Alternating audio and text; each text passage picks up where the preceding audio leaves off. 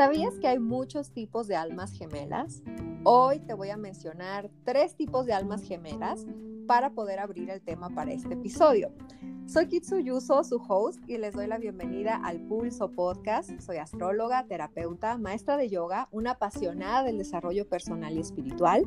Inspiro y acompaño a mujeres y a hombres a tener una vida con propósito en el consultorio, talleres y retiros. Hoy tengo una invitada muy especial desde Denver, Colorado. Es mi hermana de sangre y alma gemela, Katsumi. Katsumi es dueña de Curio Bar, Brass Tacks Green Seed Market y Rogers Liquid Oasis en Denver. Para cuando estén de visita por allá, puedan tener una probadita de la mejor mixiología y comida. Hola hermana, bienvenida. Hola, Marita.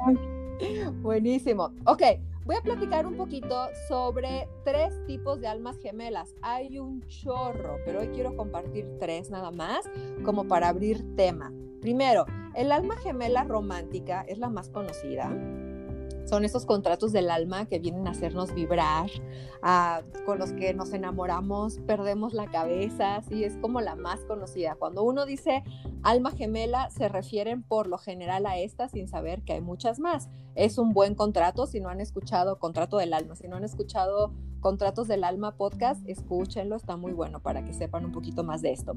Después tenemos al alma gemela, que es un compañero de vida.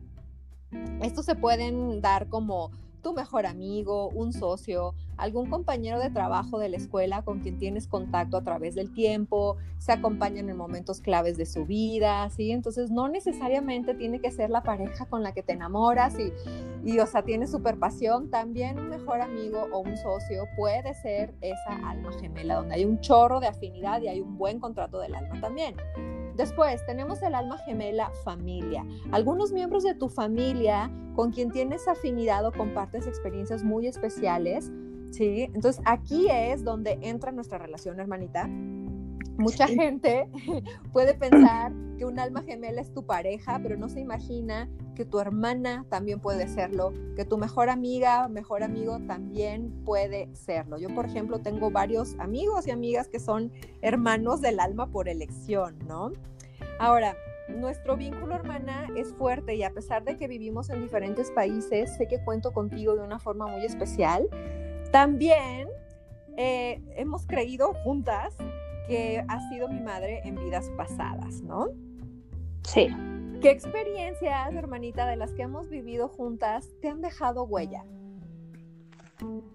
Para mí, una de las huellas más fuertes fue cuando tú empezaste tu vida de casada, fue una separación, literal, eh, salirte de casa, este, cuando te fuiste a vivir a Montreal, la verdad es que fue de las últimas veces que realmente nos sentí, bueno, yo te sentí súper unida y me acuerdo perfectamente cuando fui a visitarte, que acabas de tener a Dashi, a, nuestra a mi sobrina.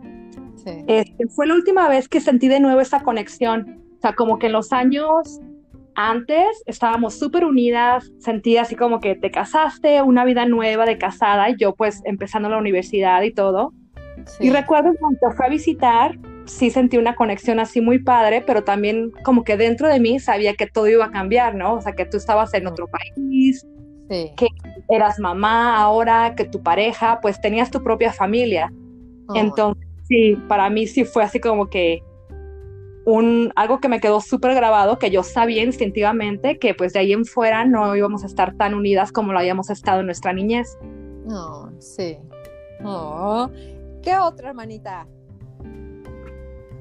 Pues otra que fue un poquito fuerte también fue este cuando tuviste tu separación, tu divorcio, este que fui a México y mm. recuerdo perfecto pues muy grabado y siempre he sentido que tú eres un, una persona que me complementa en todo y yo te complemento también en, en varias cosas.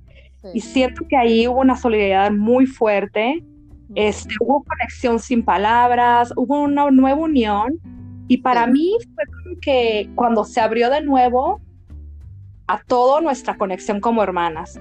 Me sentí de eso como que un, floreció una nueva relación más fuerte, más unida, más sincera, más directa. Ya como adultas no tenemos que estar escondiendo, ¿no? Lo, lo que no queremos mostrar y todo, siento que nuestra niñez sí lo hacíamos. Y en ese momento sentí que era muchísimo más este, directo, una relación muy padre. Sí, claro, y son momentos como bien vulnerables, ¿no? Y donde, claro, no, no hay espacio para, para poner máscaras cuando, cuando uno, bueno, yo en mi caso que estaba completamente eh, tocando fondo, ¿no? Entonces no hay lugar como para esconderme ni para decir, esto no lo estoy sintiendo. Fíjate que a mí, eh, obviamente tengo muchísimas, pero bueno, por tiempo quisiera compartir, pues una, la, más reciente que tuvimos, el año pasado tuvimos la oportunidad de, ir a, a, España en un viaje que yo había planeado para ir con mi pareja y que resultó pues un desastre porque nos separamos días antes. Te pedí que me acompañaras a hacer ese viaje y la verdad no puedo estar más agradecida de lo que significó para mí.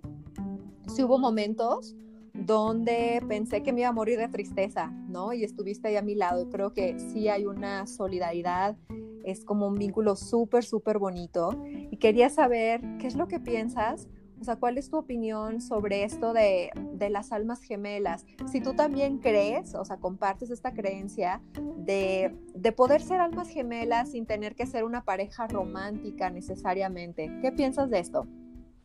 Sí, para mí es 100%. Estoy segura de que las almas gemelas existen y definitivamente no tienen que ser solamente personas con las que tienes un vínculo romántico. Como había dicho en, en las experiencias que estaba platicando hace ratito, para mí siempre ha sido mi alma gemela, complementaria. Mm. Somos en muchos lugares muy opuestas, pero al mismo tiempo pienso que nos hemos hecho crecer muchísimo, precisamente por esas diferencias que nos han ayudado, bueno, cañón en esta vida, sí. Sí, totalmente. Así nada más como, no sé, como dato, yo soy Libra, mi hermana es Leo. Sí, es como una combinación astrológicamente hablando, así como a grandes rasgos, pues los signos de aire y los de fuego sí se complementan, ¿no? Hay como una parte donde se pueden acompañar y yo creo que sí nos hemos acompañado y sí somos complementarias. También fíjate, hay, una, hay un recuerdo, no que sea mío, sino que al que ahora es mi ex esposo me comentó que cuando nos casamos, tú le dijiste que ahora le tocaba a él cuidarme, ¿no? Y ahí es donde yo creo que toda nuestra intuición de que, de que fuiste mi madre en otra vida, claro que se confirma en actos como pues así, ¿no? Que son como muy simbólicos, donde pues yo le entrego y ahí, o sea, te toca, vas. Sí. No, está buenísimo. Ahora, para todas las personas que quizás no tienen un vínculo así de hermanas, pues no, no, no se da siempre, hay veces que sí, hay veces que no, pero todos tenemos algún alma, algún alma gemela por ahí, ¿no? Con la que compartimos, quizás es una amiga, una prima, una persona muy querida que anda por ahí en el mundo y que tú sabes que te complementa, que pueden pasar varios años y cuando vuelvan a, a reencontrarse va a ser como si el tiempo no hubiera pasado. ¿Cómo le podemos hacer o cuál tip podrías dar de cómo cuidar tus vínculos aún en la distancia? Pues para mí es importante mantenernos conectadas y saber que en los momentos buenos y los malos, obviamente hubo momentos buenos, preciosos recuerdos, pero también en los malos hay que estar juntas y vernos en fechas importantes, mantener contacto. Yo soy muy mala para hablar por teléfono, por eso lo odio, pero nos mandamos mensajitos y así, que, o sea, que siento tu presencia.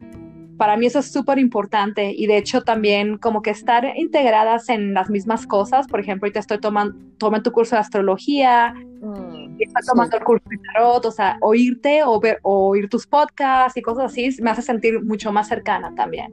Claro, que estamos cerca, sí, está súper lindo. Para mí, fíjate, habrá momentos, creo, por, la vida es así, de mayor o menor conexión física, ¿no? Incluso pues así, ¿no? En el mensajito o lo que sea. Pero, por ejemplo, si nos vamos a reunir una vez al año en Navidad, y creo que esto tú lo, lo sabes hacer bien y de verdad lo pongo sobre la mesa para, si a alguien le, le sirve, hacer un espacio para ti, para mí solas, ¿no? Ir a cenar solas y ponernos al día. Y esto creo que puede funcionar incluso para un hermano, para una tía que quieres muchísimo. Decirle, ay, vente, aunque estén en plena cena navideña o donde sea, no decir, vámonos a caminar 10 minutos tú y yo. Eso habla como del deseo, de verdad, la voluntad de, estar presente, de saber qué ha pasado en tu vida, de conectar. sí, claro.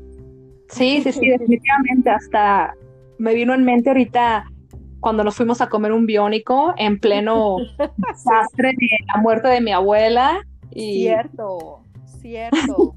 ¡Qué fuerte! No me acordaba de eso, pero sí, esto fue hace muy poquitos meses. Y claro, tú y yo nos salimos un poquito del caos como para darnos sostén y como que una parte nuestra, bueno, no sé, yo lo viví así como decir, ok, este, esto está sucediendo, y, tú para mí si eres como esa parte que contiene, ¿no? Y que, sabe estar apacible a, pesar de todo. Entonces sí, qué buen ejemplo, no inventes. ¿Cómo lo viviste tu hermana? Sí, pues fue justo en ese momento que salirnos un poquito de todo eso y esa conexión de nuevo, ¿no? De saber, ok, aquí estamos, estamos pasando por algo muy cabrón, pero, pero pues aquí estamos y nos estamos comiendo un biónico y todo a estar bien. Totalmente.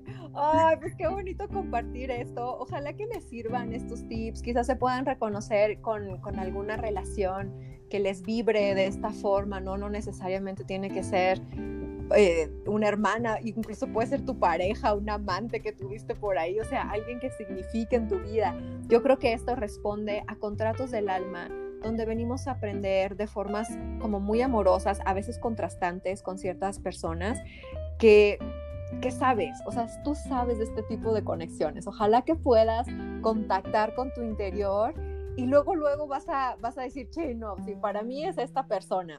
Y hablando de, de conexiones, por ejemplo, uno de las de los temas que vamos a vivir tú y yo este año es el retiro, el retiro de mujeres, que lo habías vivido hace unos años, retomamos este año, me da un chorro de alegría que vais a estar ahí. Sí, claro. Estoy súper emocionada. Buenísimo. Bueno, pues ojalá que les haya gustado este pequeño capítulo. Es muy corto, breve, al punto. Si te gusta, compártelo. Quería recordarles del curso de tarot online que inicia el 21 de junio a un costo que nunca más vas a volver a ver, así que no te lo pierdas si lo quieres tomar eh, online.